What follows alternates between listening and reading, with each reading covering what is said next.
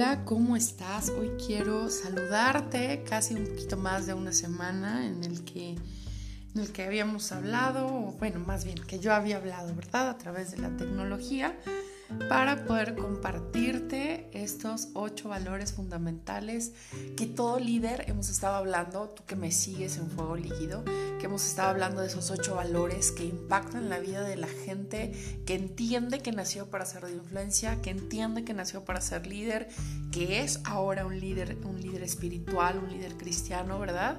Y sobre todo, lo más importante, que nada de lo que hemos venido platicando, de lo que has venido escuchando, de lo que hemos venido juntos aprendiendo, está fuera del propósito y del diseño especial que Dios tiene para nuestras vidas. Mi nombre es Nadir Hernández, te doy nuevamente la bienvenida a un episodio más de Fuego Líquido, ¿verdad?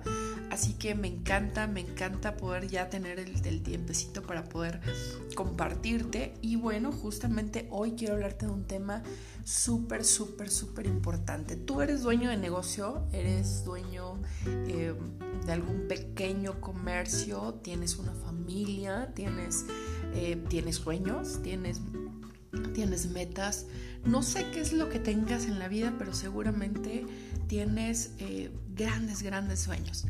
¿Cómo puedes hacer para que todos esos grandes, grandes sueños, o cómo podemos, porque yo no estoy exenta de esto, cómo podemos hacer que esos grandes, grandes sueños se cumplan o comiencen a verse realizados? Cuando nosotros ponemos en primer orden nuestro interés, nuestra prioridad y nuestra atención en Dios, ¿verdad? Como, un, como el principio de nuestras vidas, él comienza a ordenar nuestras vidas, Él comienza a traer libertad a nuestras vidas en la medida que vamos conociendo la verdad y en la medida que vamos enseñándoles a otros. Hablábamos, hablábamos justamente en el episodio pasado acerca del impacto que tienen las relaciones culturalmente intencionales, culturalmente afines el, impacto que tienen en las personas. Pero justamente hoy te quiero decir que si culturalmente tenemos un impacto sobre la vida de las personas, justamente ese impacto tiene un propósito mayor también. ¿Y cuál es ese propósito? Justamente hacer que tu vida y la mía sean fructíferas, que tu vida y mi vida sean eh, de multiplicación, sean vidas prósperas, pero esa prosperidad solo puede venir cuando conectamos con la sensibilidad del corazón del Padre, con la sensibilidad que tiene el corazón de Dios, basado en el amor genuino, basado en un amor ágape, en un amor verdadero, para alcanzar a los que hoy se están perdiendo, a otros que están en unas vidas complicadas, en vidas que posiblemente caminan de manera exitosa según el éxito eh, que nos han enseñado los sistemas económicos, el sistema mundial, pero a veces hemos pasado por alto el éxito de Dios y el éxito a la manera de Dios es completamente diferente. Está, quiero decirte que está estrechamente relacionado tu multiplicación, está estrechamente relacionada con la multiplicación que se pueda dar del reino de los cielos en la tierra. Dios es rey, gobierna en el cielo, pero la extensión de ese gobierno y de esa autoridad está delegada en tu vida y en mi vida y cuando tú y yo entendemos eso, no tenemos otra cosa que hacer más que cumplir la estafeta, la gran comisión y el propósito de hacer que se conozca, que hacer que se conozca su nombre, que hacer que se conozca su verdad, establecer su reino y como consecuencia viene una añadidura importante e impresionante. Dios es un Dios omnipotente. Igual de omnipotente puede ser tu crecimiento. Así que te invito a que continúes conmigo. Por favor, vamos a estar hablando acerca de la multiplicación. Cuando tú enseñas a otros, tú te multiplicas. No sé si, si estás de acuerdo conmigo. En mi caso, hace unos años, yo fui docente en, en una institución académica en el sureste, cuando vivía allá en Campeche y, algo que me sorprendía muchísimo es que era una de las, de las vocaciones o era una de las actividades o talento que yo no tenía desarrollado. Y, bueno, pues te das cuenta todo lo que Dios pone en nuestras vidas, todo lo bueno, porque dice la palabra que toda buena dádiva y don perfecto provienen de lo alto, ¿verdad? Tuve que explorar ese terreno peligroso, ¿verdad? En cierto modo, y lo digo peligroso porque me tocó trabajar con adolescentes, con jóvenes. Entonces, bueno, quien que haya tratado con un adolescente o con un joven podría decirme es lo más fácil del mundo. La, la neta, el planeta es que no, no lo es. Este, estás constantemente lidiando con emociones, estás lidiando constantemente con egos, con, con este, verdades a medias. Y bueno, no está tan fácil, hay, hay que lidiar con la rebeldía. Pero cuando empiezas a tratar con esos jóvenes, cuando empiezas a tratar con el corazón eh, desalineado de una persona y empiezas a instruirle en fundamentos. En ese caso yo di muchísimas materias, lo cual agradezco, ¿verdad? A las autoridades de la institución porque me permitieron ver todo el crisol y toda la gama de colores que, que había en el conocimiento, pero también había en la experiencia para poder transmitir a otros. Y te quiero decir que muchos de esos jóvenes posteriormente fueron dando esos frutos frutos de justicia, frutos de verdad, frutos de cambio y de transformación en sus vidas, obviamente tú te das cuenta porque vas evaluándolo, vas viendo el conocimiento y la madurez que van adquiriendo cuando van cambiando actitudes, cuando van cambiando decisiones y cuando van cambiando también sus formas de hacer las cosas o de pensar. Entonces, dentro de la labor de, multiplicación, perdón, dentro de la labor que tenemos tú y yo, que, en cierto modo nos va a tocar jugar el rol de ser maestros en algún momento. Dice la palabra que el único maestro es, es Jesús.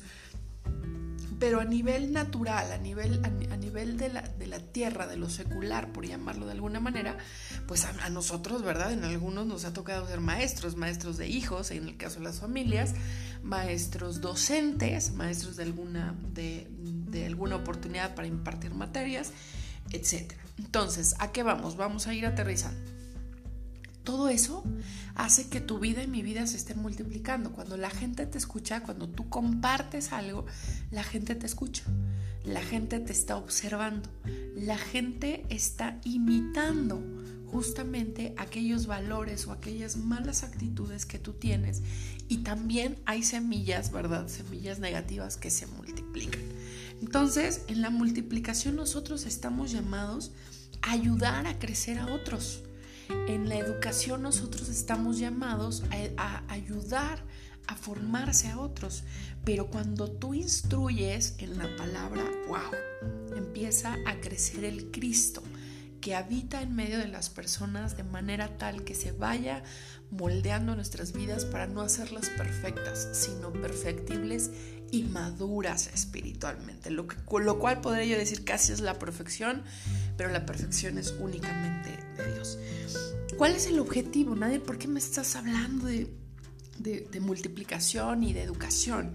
Porque si tú has entendido que tu propósito en la vida es eh, usar cierta influencia o usar la influencia que tienes, si tú has entendido que tu propósito en la vida es poder ayudar a otros, a impactar la vida de otras personas, a ayudarles a cambiar de manera positiva, entonces tú necesitas conocer y reconocer que necesitamos la verdad que puede interrumpir las atmósferas, irrumpir los ambientes negativos para transformarlos en verdad. ¿Y cuál es, cuál es el valor fundamental de esta enseñanza, de, la multiplicación? Te quiero decir que hoy en día, hoy, como estamos a 4 de agosto de 2020, en medio de la tempestad de las naciones, de la tribulación, de la enfermedad y de la muerte, Dios a pesar de eso sigue buscando hombres y mujeres capaces de disipular, de entrenar y de mentorar a otros líderes.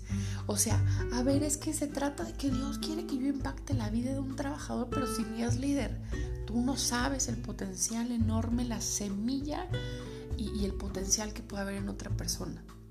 Eso yo lo aprendí estos años que estuve trabajando con, gente, con empresas, con, que estuve gente a mi cargo, en, el cual eh, tú te das cuenta que, que tienes dos, solamente hay dos riesgos por tomar. El ver a las personas minimizados y desde un punto de vista o desde una perspectiva limitada, lo cual te van a responder de manera limitada, o atreverte a, dar el paso de fe y creer que las personas tienen la capacidad de desarrollar eh, un potencial mucho más inesperado de lo que ellos mismos y que tú crees y que tú crees y que además pueden generar resultados sorprendentes y positivos. Entonces, yo te ayudo, te animo, te, no, te, no te ayudo, te animo, te exhorto a que, a que te atrevas a tomar esos riesgos, a pensar bien de las personas, aunque lo común es no hacerlo, pero que te atrevas porque la verdad es que es la única manera de poder descubrir eh, cuál es ese capital acumulado que tienen las personas, ese valor agregado para la vida de otros. Vamos rapidísimo y te quiero contar que eso es, eso es importante. Entonces necesitamos preparar a otros que a su vez posiblemente tienen ese potencial para convertirse en líderes de líderes y entonces entrenarnos de manera efectiva unos a otros. ¿Y entrenarnos en qué? En la palabra, en el espíritu y en la verdad. ¿Ok? Entonces, si entendemos ese nivel de multiplicación, ese nivel de impacto que tiene la enseñanza de la verdad en el mundo y en la vida de otros, vamos a hacer juntos, que vamos a lograr juntos, que sea una prioridad. Dios en nuestras vidas, su palabra en nuestras vidas y como tal, su reino en nuestras vidas. Y eso está fregón, está padrísimo. Fíjate que, que el cristianismo comenzó pero sí con un pequeño grupito de seguidores judíos de un rabino desconocido, en un rincón remoto del imperio romano. O sea, tres siglos más tarde hoy la fe cristiana no solo ha sobrevivido, y ha sobrevivido a persecuciones, a matanzas, a, guerras, a confrontaciones y también ha, conquistado el propio imperio de lo que fue eh, aquel entonces. Entonces, eso está padrísimo. Hay muchas razones para que tú y yo nos conectemos en esa dimensión, nos arda ese fuego, ¿verdad? En el interior y entonces podemos desarrollar, detonar, ser la chispita para que ese crecimiento explosivo del cristianismo y más allá del cristianismo, de la verdad, pueda, pueda llegar a ser de la mejor manera expresada en el mundo, para, para la gente, para las naciones. Me encanta lo que le dice Pablo a Timoteo en 2 Timoteo 2.2. Dice, lo que me has oído decir en presencia de muchos testigos, encomiéndalo a creyentes dignos de confianza, que a su vez estén capacitados para enseñar a otros. Lo que me has oído decir, te das cuenta, tus hijos, tu hija, tu hijo, tus compañeros de trabajo, tus socios en la empresa, tu familia, tu esposo, tu esposa, tu familia, tus parientes, ¿verdad? Hasta los lejanos. Todo mundo está eh, eh, siendo testigo de lo que tú estás diciendo, aún en las redes sociales, de lo que tú estás diciendo en las conversaciones en la sobremesa, de lo que tú estás diciendo en las juntas ejecutivas que tienes cada mes porque estás reunido con empresarios y demás. Hay gente que te está observando. Pablo se lo decía a Timoteo, o sea, por favor, lo que me has oído decir en presencia de muchos testigos, uy, encomiéndalo a creyentes dignos, transmite el mensaje, pasa la estafeta. Y entonces fue la manera en que el cristianismo exponencialmente Jesús, que Jesús estableció como un patrón, perdón, un patrón de multiplicación en lugar de una simple suma, ¿verdad? Entonces, a los cristianos de ese tiempo, a los cuates de ese tiempo, a los, a los discípulos de ese tiempo, los, los, agarró, les dijo, a ver, como la gallina, los pollitos, cerquita a mí, a mi calor, en mi amor, en mi verdad, les voy a instruir y lo que les voy a pedir es que vayan y hagan más discípulos. Tú y yo hoy somos la consecuencia de la obediencia de esos 12, de esos 12 más uno, ¿verdad? El que, se, el que, el que pues ya sabemos la muerte trágica más el agregado. Hoy tú y yo somos esos agregados, pero esos agregados que tienen la capacidad y que tienen todo el potencial y la expectativa desde los ojos de Dios para poder establecer esa verdad y ese proceso de multiplicación. Nosotros de pronto llegamos, ¿verdad? Ahí a la iglesia o llegamos a, escuchar la verdad como creyentes y venimos entonces a entrar en un proceso de, evangelización. Venimos a entrar en un proceso, en, mi congregación le llaman primero cimientos y después cultura de la casa. Primero los cimientos porque pues de qué se trata la fe, o sea, de qué me estás hablando, ¿no? Y una serie de instrucciones, una serie de principios que te choquean en la cabeza, en la razón y en la lógica, pero una vez que van haciendo su función en nuestras vidas, entonces nos permiten ir a entender por qué es importante conocer la cultura del reino. Nosotros pasamos por ese proceso, los cimientos, la cultura del reino. Después viene un proceso de estar continuamente discipulados. Y una vez que fuimos discipulados, ese nuevo discípulo, ¿verdad? Se convierte en un, en un precursor de un nuevo proceso de coaching que a su vez va a ayudar a desarrollarse a sí mismo como líder y poder empezar a desarrollar a otros como líderes. Posterior a eso viene un crecimiento y una madurez espiritual para todos que hace al que primero fue creyente, tomó los, los pasos, ¿verdad? De esos cimientos de la cultura que tomó el discipulado, que se graduó como discípulo y sigue siendo discípulo, se pasó y ahora ya es coach, ¿verdad? De alguien más, es líder, pasa un proceso de mentoría y después de que pasamos los procesos de mentorías venimos entonces a ser líderes de líderes, ¿ok? Eso es lo más importante, de eso se trata el liderazgo, pero no todos van a llegar a pesar de que te digo que es para todos, porque se necesita compromiso, se necesita madurez y se necesita un entendimiento y un amor y una sensibilidad por el proceso de multiplicación. Es, es una manera de que la gente sea alcanzada en el Evangelio de Jesucristo. ¿Por qué crees que llevas varios años? Pero esos años ya tendrían que estar dando frutos como tú y como yo para poder decir, a ver, ya llevo 20 años en el cristianismo, ya llevo 10 años, ya llevo 3 meses, he conocido a chavitos, eh, justamente en este periodo ahora que, me mudé del sureste al, al, Bajío, he conocido chavitos que están llegando con 3 meses y se quieren comer al mundo. Y de pronto la mente racional, la mente lógica dice, oye, espérate, no, hay, hay procesos, mira que hay que entrar en esta. No, ellos traen el power y traen el fuego derramado en su corazón, en su espíritu y quieren conquistar el mundo. Y entonces eso me dice que van a ser hacedores de historias, de un cambio en la historia, pero que ya los chavos rucos, ¿verdad? tenemos también el desafío de subirnos a su barco con su barco y con ellos para poder hacer que esa pasión no se desboque, sino más bien sea una pasión centrada en quién? En Cristo Jesús. Para eso estamos usted y yo y para eso estamos también usted y yo siguiendo, siguiendo a otros. Este es un proceso cíclico, pero en ese proceso cíclico también tiene un proceso de crecimiento que va moldeando nuestra vida y va cambiando nuestra vida. Escuchaba, escuchaba justamente ayer a alguien que le preguntaban, ¿y, por qué vives? ¿Cuál es el sentido de tu vida en esta vida? Y esa persona estaba justo eh, cerca de alguien que estaba depresivo, que estaba este, en, una, en una condición emocional en este momento un poco en desventaja, versus contra una persona que ya, ya tiene algunos añitos, pero esos añitos han manifestado ciertos frutos. Y le decía, bueno, ¿cuál es, cuál, ¿cuál es tu misión en la vida? Es que yo siento ese vacío existencial de que no sé para qué nací, de que no sé qué, estoy haciendo en la vida. O sea, de pronto amanezco como con el clima, mi, mi, mi, ánimo está de acuerdo al clima, como que hay algo que no, no, no, no he alcanzado a distinguir. Y entonces la otra persona le decía, este, pues yo tengo un propósito en la vida, yo no, no puedo darme el lujo de, andar depresivo y de andar opresivo y de andar quién sabe cómo, ¿verdad? Porque, porque tengo un propósito.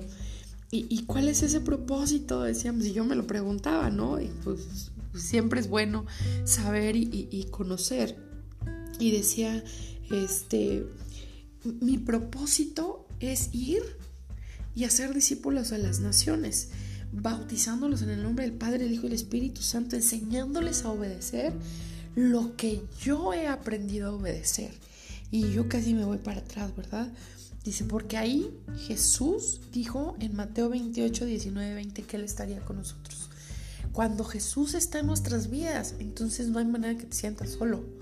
Cuando Jesús está en nuestras vidas, Él dejó justamente indicaciones y dejó la esperanza de que tendríamos el Paracleto, de que tendríamos el Espíritu Santo. Y a partir de ese momento nos convenía a todos que Jesús se fuera para que viniera el Espíritu de Dios, el Espíritu mismo de Dios, ¿verdad? Entonces, wow, de verdad que eso a mí me hizo así como que el cheto torcidito que todavía andaba rumiándome en, la cabeza, ¡paf!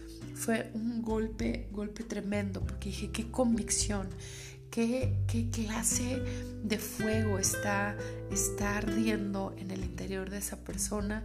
Y, después ya y en la noche me puse, me puse a ver justamente unos documentales, este, unos videos que, yo tenía por ahí.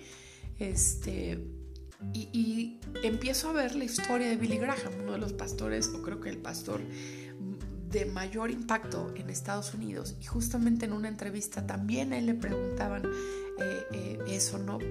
¿Cuál era el motivo de su felicidad? ¿Cuál era el motivo de su, de su pasión?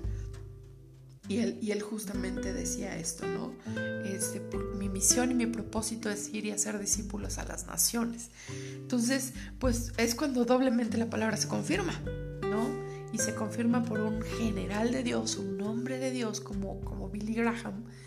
Y, y, tú ves que al, paso del tiempo las generaciones y los jóvenes que se están levantando de manera eh, inteligente en Cristo, entendidos en Cristo, estamos compartiendo la misma visión. Así que tú y yo te invito por favor a que no nos podemos quedar, sacudámonos el polvo del calzado, sacudámonos las pulgas, ¿verdad?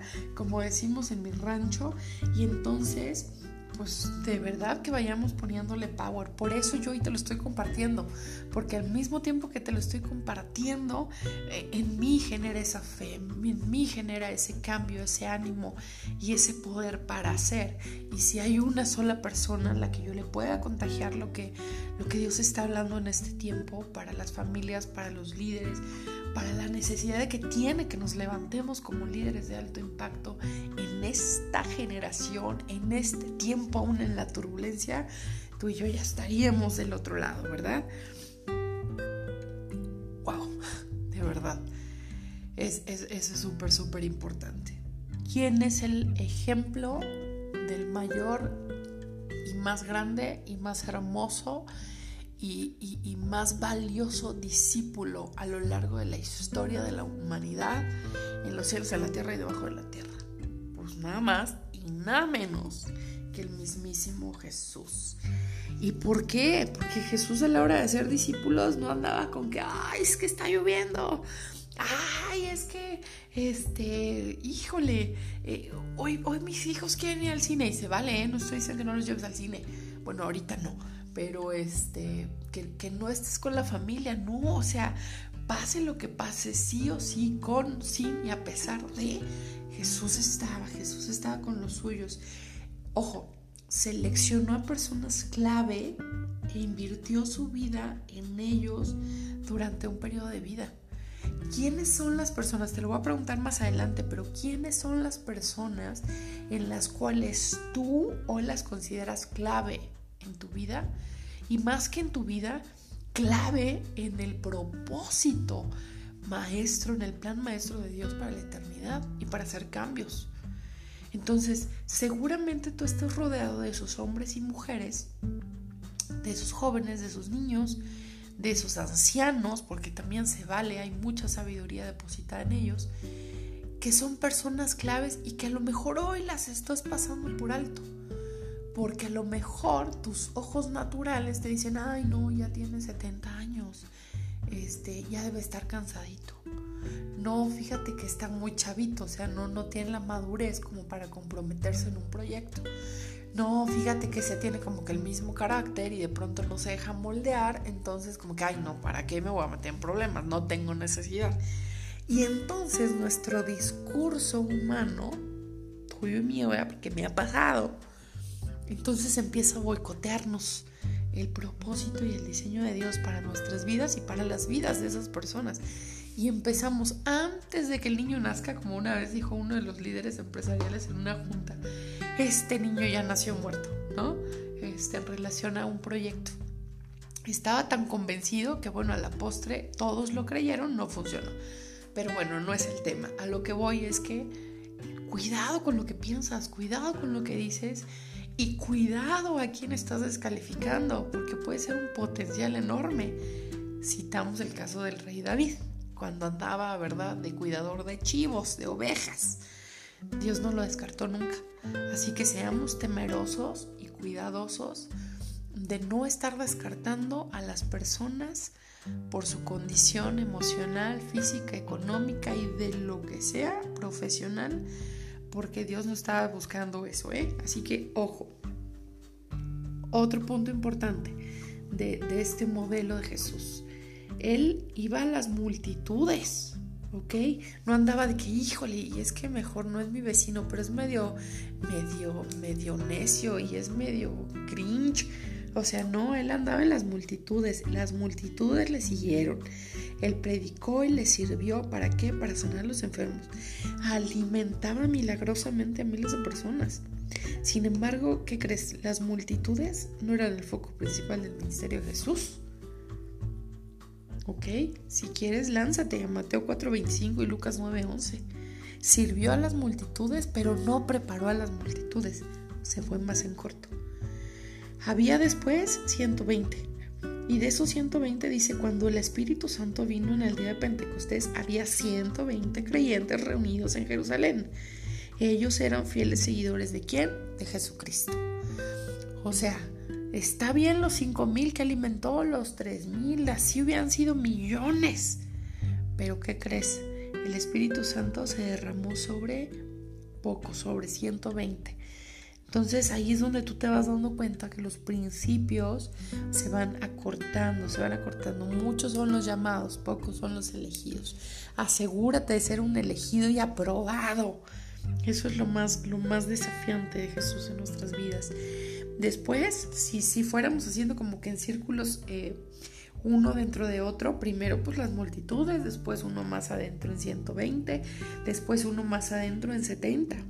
Y dice que Jesús, en Lucas 10, 1 al 24, dice más o menos que Jesús le confió a 70 discípulos una tarea especial, que consistía en en ir de dos en dos para ministrar en los pueblos donde él predicaría después.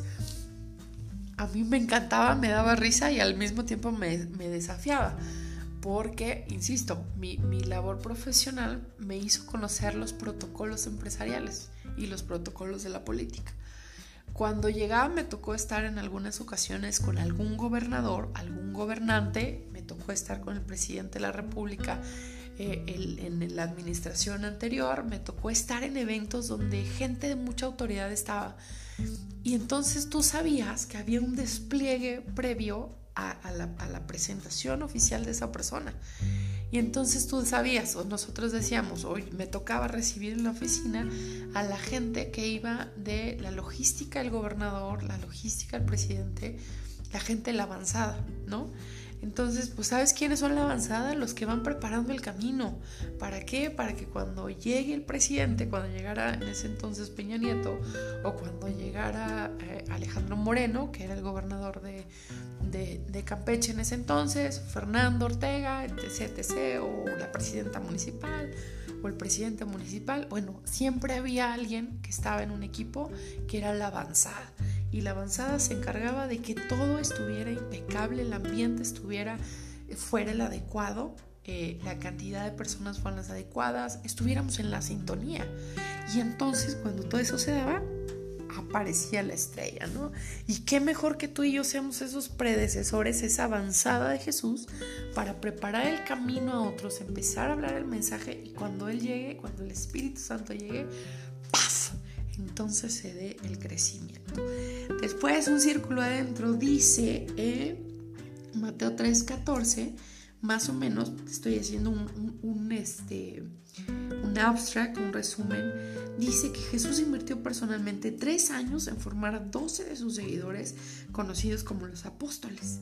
Y la iglesia fue fundada apoyando el testimonio y el liderazgo de estos 12. Entonces, si te das cuenta, vamos de más a menos, de lo general a lo particular, ¿verdad? Quienes, quienes hemos entendido esto. De esa manera Jesús estaba buscando a los suyos. Y finalmente dice, o, vamos, vamos a ver, este, avanzando, y dice que después Jesús invirtió en tres. Y dices, ¿cómo? Jesús invirtió más tiempo en, más tiempo en formar sus tres discípulos más cercanos. ¿Y quiénes eran? Pedrito, Juanito y Santiago, ¿verdad?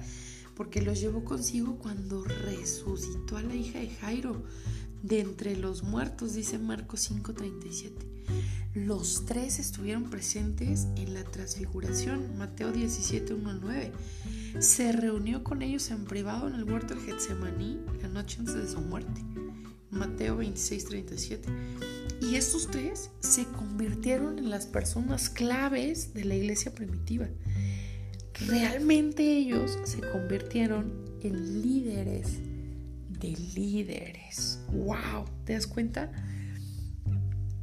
No es para todos, pero todos, está, o sea, todos tenemos la oportunidad. Dios nos da a todos la oportunidad. Es como el reino, Dios nos da toda la oportunidad de arrepentirnos, pero también nos da la oportunidad de decidir si ser transformados en nuestras vidas o vas para atrás. Entonces como que retroceder no está en las expectativas, no está en los planes de Dios. Otro, otro eh, personaje importante que a mí me gusta mucho, que a mí me encanta estudiarlo, eh, me encanta, me desafía mucho, sobre todo hablando los temas de liderazgo. Este, no digo que los otros no, ¿verdad?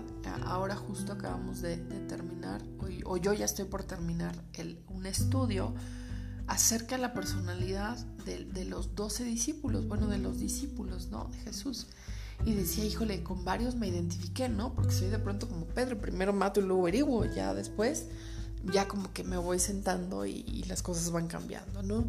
De pronto me identifico con algunos otros en el carácter o en la sensibilidad o en la parte solitaria, quién sabe, si te pones a estudiarlo, la verdad es que vas a terminar diciendo sí soy, ¿ok?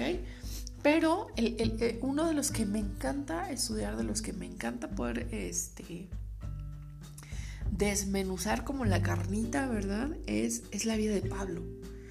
Porque Pablito no era nada fácil. O sea, Pablito tenía su carácter también. Pablito, antes de ser Pablito, fue Saulo y era un perseguidor y era un docto en la ley, conocía. O sea, bueno, Pablito era Pablito, el apóstol Pablo, ¿verdad? Pero, pero lo más importante es que hizo discípulos donde quiera que iba. O sea, no sé cuántas millas, de verdad, digo, en aquel entonces era de apatín, ¿verdad? Este, burro, caballo, no sé. Pero ¿te imaginas la cantidad de millas que tendría Pablito hoy? Este, todos esos viajes misioneros. Cuando le escribe a los filipenses, los instruyó de la siguiente forma. Vete al Filipenses 4.9 si es que tienes una, una Biblia. Y dice, pongan en práctica lo que de mí han aprendido recibido y oído. Y lo que han visto en mí y el Dios de paz estará con ustedes. Bolas. Fíjate, pongan en práctica lo que de mí han aprendido. O sea, ¿me estás viendo? Ya te enseñé, ahora hazlo. Recibido, o sea, ya te enseñé lo que soy, pero vas a recibir de lo que te imparto y lo que te imparto solo puede venir del eterno. ¿Ok? Y oído, las palabras influyen, las palabras tienen poder. Y lo que han visto en mí, y entonces el Dios de paz estará con ustedes. Tú y yo estamos llamados a ser esos vasos conductores, esos transmisores. Hace ratito acabo de arreglar una lámpara que tengo por aquí Anoche que la quise conectar, me sacó chispas hizo corto. Entonces inmediatamente me tuve que ir a buscar hoy cinta aislante, hablarle a mi hermano y decirle, a ver, venme guiando. Porque no lo sé hacer, porque no tenía una idea vaga, pero hasta que el experto me dice, entonces, y me manda un video, para un tutorial, no quise ir a YouTube, entonces fue que lo arreglé y dije justo así, tiene que estar correctamente embonados los hilitos conductores para que no saque chispas. Tenemos que estar perfectamente calibrados para que no se nos mezcle la gimnasia con la magnesia y andemos sacando chispas en la verdad. ¿Ok? El discipulado, querido, querida, es práctico. Se centra en la aplicación de la enseñanza de la verdad en la vida real y de cómo ir afilando el fierro con el fierro en la vida real. Y entonces los ejemplos de Jesús y Pablito describen un proceso de multiplicación que garantiza el crecimiento de la iglesia. Por eso Pablo decía, y el Dios de paz estará con ustedes. Híjole, de verdad que eso está bien tremendo. Entonces, si tú y yo hoy somos un seguidor de Cristo, debido a este proceso de multiplicación, hemos estado siendo formados como fieles discípulos desde hace más de dos mil años. Hoy te quiero decir, si tú te centras conmigo, por favor, imagina una línea del tiempo que vaya de izquierda a derecha, donde primero es Jesús. El siguiente, tomando el ejemplo que te acabo de, de decir, el siguiente fue Pablo. Pablo instruyó a Timoteo. Timoteo y dos mil años más de discipulado hoy como consecuencia tienen a los discípulos contemporáneos. Llámate Helmi, llámate Driel, llámate Roberto, llámate Carmen, llámate Matías, Mateo, Lucas, Juan, como te quieras llamar y como te llames. Llámate Nadir. Desde esa línea del tiempo y tú y yo somos los discípulos contemporáneos. Manuel, Manolo. Y los digo porque los recuerdo con mucho cariño y con mucho amor los amo en Cristo. Entonces tú y yo somos los discípulos contemporáneos. ¿Ok? Entonces ahora imagínate, imagínate, a ver, vámonos a hacer un ejercicio. Desconéctate, por favor. Yo sé que esto de pronto pues puede sonar así como que ¡ah! en la cabeza, decimos en el sureste. Este, imagínate y tómate este momento para reflexionar. ¿Ok? ¿Quién te enseñó los fundamentos de la fe cristiana y te ayudó a crecer desde y hasta convertirte en un discípulo de Cristo. Te voy a pedir que hagas una línea del tiempo conmigo y escribas el nombre de esa persona en un cuadro vacío y entonces pues tú te contestes, pero ojalá me lo compartas. ¿Cómo luce tu línea del tiempo? Cuando a mí me tocó hacerla, me hicieron esta pregunta y yo estaba en conflicto porque decía, a ver, este, pues fue Jesús, fue Pablo, 2000, Pablo Timoteo, dos mil años más. Llegó a ver a quién, pues el primero, el primero, el primero, el que me dijo, a ver, éntrale, le quieres entrar más bien, fue Aide Carlos Medellín, Masters para América Latina, de una empresa muy importante en el mundo y que viven en Puebla, poblanos de corazón, ¿verdad? Poblanos perfectos, piezas poblanos perfectos.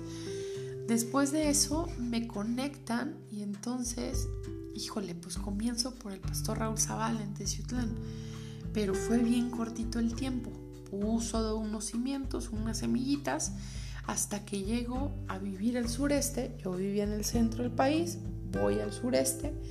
Y entonces ahí, ahí me atoré porque dije, pues realmente quién invirtió 10 años de su, de su vida y 10 años de su vida en instrucción, en, varios momentos, en varias etapas, pues, pues yo decía, pues mi el nombre que debe ir, ir ahí, en mi caso se llama Rommel, Rommel Rodríguez, mi querido y amado papá y pastor de siempre y para siempre. Y, de verdad que si, que si no hubiese sido por, por esa ese amor con el que me recibieron, por no haber sido con ese, eh, esa expectativa y ese, esa esperanza de que Dios podía hacer algo con mi vida, entonces hoy es que yo te estoy compartiendo, ¿verdad?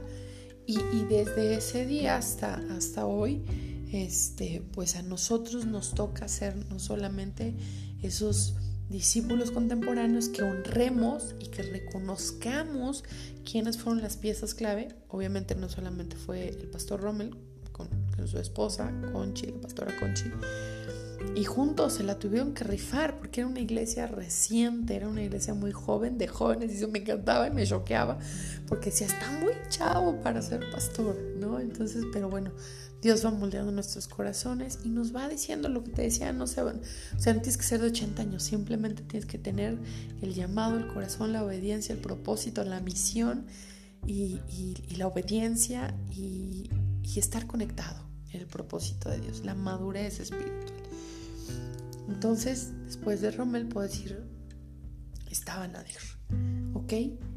Entonces, yo te animo a que tú hagas este ejercicio y de verdad puedas en algún momento honrar la vida de esa persona. A lo mejor está lejos, pero empieza a honrarla quizá con un mensaje de gratitud, ¿verdad? Este, yo cada vez que puedo y que en algún momento a lo mejor no hablamos mucho, pero la verdad es que siempre voy a estar conectada en, el, en la misma sintonía con, con, con, Campeche.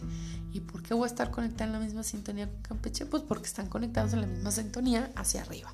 ¿Con quién? Con el Eterno, con el Dios Todopoderoso, ¿verdad? El que habita en las alturas, se pasea en la tierra y, y bueno. Ahora, tenemos que entender eso. Necesitamos tener un corazón en dirección hacia Dios. Este matrimonio pastores que me regalaron una casa enorme y una, cosa, una casa hermosa, más que enorme, hermosa. Ellos tenían el corazón de Dios, ellos tienen el corazón inclinado en la dirección de Dios. Y eso es lo que hace un verdadero discípulo de Jesús. No solamente tener hambre por la presencia de Jesús, por de Dios, lo decía en el primer episodio, sino que buscan experimentar, buscan oportunidades para experimentar esa cercanía y estar en la comunión con Él. David expresó su anhelo en el Salmo 42.1. Cual siervo jadeante en busca del agua, así te busca, oh Dios, todo mi ser. O sea, si no me hubiesen dado aguas buenas, aguas, aguas frescas en ese lugar, seguramente no me hubiera quedado. Me fui muchas veces, pero también regresé muchas veces. ¿Por qué? Porque como siervo bramando, ¿verdad? Buscando las aguas, ahí está ahí están, ahí estaban y ahí están. Siempre van a estar porque donde hay un hombre que honra la presencia de Dios, siempre va a fluir. Entonces hoy, hoy estoy en, una, en un territorio diferente, pero no quiere decir, Pablo tuvo viajes misioneros, nuestra vida es eso, es una misión. Nunca sabemos cuál va a ser el territorio, pero, pero busquemos que en cada territorio siempre haya ese altar, siempre haya esa provisión de agua. Hoy honro la vida de Israel Yaren, ¿no? Unos pastores muy jóvenes que, Dios ha puesto también aquí en Querétaro y que hoy me enseñan también de una manera diferente, pero que añaden en la edificación del propósito de Dios o del plan perfecto de Dios en mi vida. Así que honro a ambos y te digo, ambos tienen ese corazón en dirección hacia Dios. Entonces no se trata de ser simpatizantes o nuevos creyentes a menudo. Los nuevos creyentes a menudo pues llegan, ¿verdad? Van, medio van, pues escuchan, medio escuchan, pero no tienen una presencia íntima, no hay una comunión que aumente ese fuego de la verdad. Tienes que estar también dispuesto y disponible para Dios. Característica del discípulo, es una característica del discípulo. Los honramos, pero también es una característica en ellos. Un corazón hacia Dios. Punto número dos, están disponibles para Dios. Porque dice Isaías 6:8, entonces oí la voz del Señor que decía, ¿a quién enviaré? ¿Quién irá por nosotros? Y respondí, aquí estoy, envíame a mí. Hermosa mujer que estás del otro lado, guapísimo varón que estás del otro lado, joven, niño, niña, donde quiera que tú estés en, en el lugar, en el sitio, en el mundo. Dios quiere bendecirte. Dios quiere traer a tu negocio, a tu empresa, a tu profesión el éxito que estás anhelando, porque los anhelos más grandes del corazón vienen de Dios, pero también tienen que estar conectados con los más grandes anhelos de Él. Dios quiere usar tu vida para bendecir a otros, primero con la transmisión de su palabra, dos, con hacerte alguien exitoso, efectivo, único e indescriptible en el servicio y en la pasión y en lo que tú estés haciendo, llámese gobierno, llámese política, llámese educación, llámese familia, llámese ministerio, llámese como le llames, tú si eres médico, si eres un estudiante universitario, si eres un chavito que está en la primaria, en la secundaria, cualquiera que sea. Dios quiere bendecirte, pero quiere usarte como una, un canal de bendición para otros, para aquellos que necesitan abrir sus corazones al llamado de Dios y Dios quiere usarte para catapultar esos llamados. Otra característica es que tenemos que ser fieles a Dios y fieles a otros. Dios está buscando a los que van a ser sus seguidores fieles. Fíjate, ponme atención en esto. Pablo instruye a Timoteo para que comparta el mensaje con aquellos que son confiables y fieles, ¿te acuerdas? Dice Timoteo 2.2, lo que me has oído decir en presencia de muchos testigos, encomiéndalo a creyentes dignos de confianza y que a su vez estén capacitados para enseñar a otros. O sea, dignos de confianza va antes que capacitados, porque imagínate todo ese poder, toda esa bendición, toda esa gracia, todo ese favor, la verdad es poderosa pero es violenta. Entonces, si no sabemos administrarlo y no somos fieles a esa palabra, sin querer moverle una coma, un punto, una tilde, entonces podemos volvernos peligrosos. Por eso no llegas a la iglesia y te vuelves un formador de líder de líderes, porque si no te volverías peligroso. Cuando, imagínate que si no le pongo cinta a aislar, mis cables pelan y no te quiero contar lo que hubiera sucedido en casa. Entonces así sucede, por eso tenemos que ir paso a pasito, suave, suavecito, ¿no es cierto? Paso a pasito, ya pianito, ¿ok? tenemos que ser fieles, tenemos que tener ese espíritu enseñable, invertir en otros, pero sin dejar de estar dispuestos a aprender. Yo ahorita te estoy compartiendo, pero en el que te estoy compartiendo yo estoy reaprendiendo. Y otra vez vuelve sobre mi cabeza, sobre mis pensamientos y sobre mi corazón, comparando la palabra, los tiempos, las temporadas, los diferentes suelos que he pisado, y entonces decir, ching, o qué bueno, gracias porque necesito seguir enseñando y necesito seguir aprendiendo. ¿Por qué? Porque nuestra vida todo el tiempo tiene que ser un suelo fértil, donde la semilla de la palabra de Dios crezca y produzca fruto. Mateo 13:23 dice, pero el que recibió la semilla que cayó en buen terreno es el que oye la palabra y la entiende. Este sí produce una cosecha al 30, al 60 y al 100 por uno. Cuando alguien siembra algo en nosotros, 100 pesos, 500 pesos, eh, un, platillo, un café, siempre decimos que el Señor te multiplique al 30, al 60 y al 100 por uno. Ay, no es que te den al mil por uno, no, la palabra dice al 30, al 60 y al 100 por uno. Y suelta la bendición. ¿Por qué? Porque alguien está bendiciendo.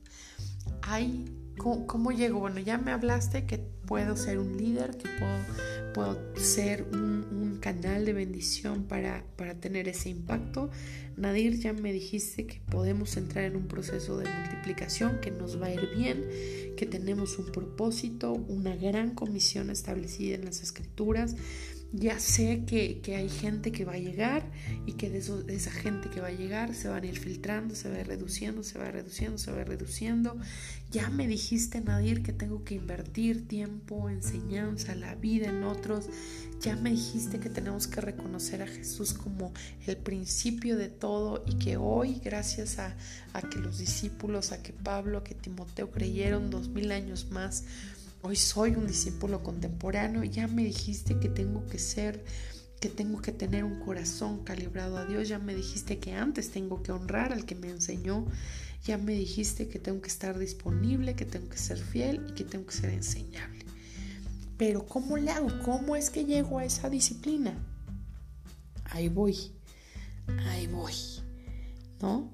Hay disciplinas espirituales que nos ayudan justamente a desarrollar ese discipulado.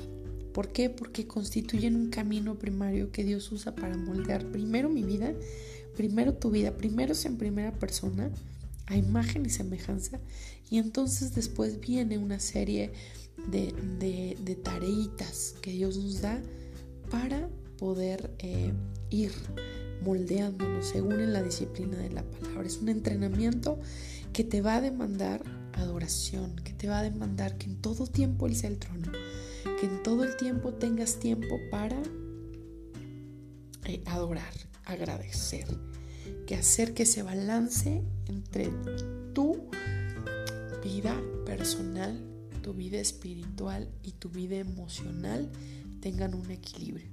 Y el primer punto de esa disciplina es la oración.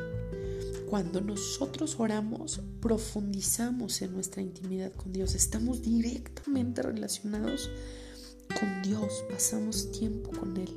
No se trata del bla, bla, bla, bla, bla, bla, bla, bla, bla, sino de escuchar, de buscar su rostro y de obtener las instrucciones para disipular a otros.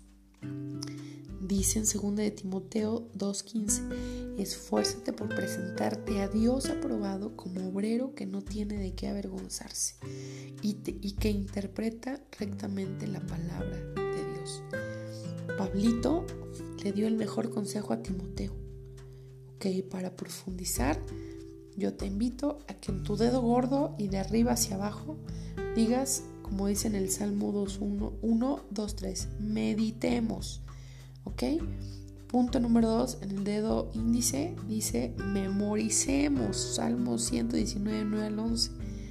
En el dedo medio estudiemos. Esdras 7, 10. En el anular vamos a ponerle Apocalipsis 1.3 porque dice leamos las escrituras. Romanos 10, 17 en el meñique, seamos oidores de la palabra. Y en la palma, ráyatelo, te invito a que te lo rayes. Obedece, Deuteronomio 26, 17, 19. El consejo con estas cinco disciplinas y la del centro que es la obediencia, nos dice que si escuchamos y si obedecemos la voz de Dios, seremos bendecidos y seremos respaldados. Cuando tú envías a alguien de tu oficina a, a, una diligencia, lleva tu respaldo. Cuando Dios, cuando tú vas a compartir la palabra de Dios y estás en sintonía, en equilibrio y en balance con Dios, Dios te unge y Dios te respalda. Queremos tener un cristianismo a fondo y a mí es lo que me encantó hoy. Hoy yo estoy muy agradecida con Nili porque cuando lanza esta convocatoria a, todos, a, todo el mundo, ¿verdad? Y, algunos decimos que sí, ellos han invertido su corazón, han invertido las enseñanzas que han recibido, han invertido también, eso, eso es para mí en este tiempo, por eso quiero honrarlos a Juan Carlos, al pastor Héctor, a, Juan Bravo, ¿verdad? A Cris. Todos ellos impartieron, impusieron parte de su tiempo, de su enseñanza, de la unción que Dios había puesto en ellos para poder transmitirlo a las naciones. Hoy nos ya perdí la cuenta, no recuerdo exactamente cuántos países somos, pero naciones, naciones, gente de todos lados, de todo pueblo y nación, dice la palabra de Dios. Estamos siendo discipulados y estamos siendo transmisores de ese mismo discipulado para que juntos cumplamos la gran comisión. Así que yo te invito a que hoy tú continúes haciendo esa línea del tiempo. Ya dijimos a quién íbamos a honrar, después seguías tú ahora a quién le vamos a pasar la estafeta. ¿Qué decisiones necesitamos tomar para que la formación de discípulos sea una alta prioridad de nuestras vidas?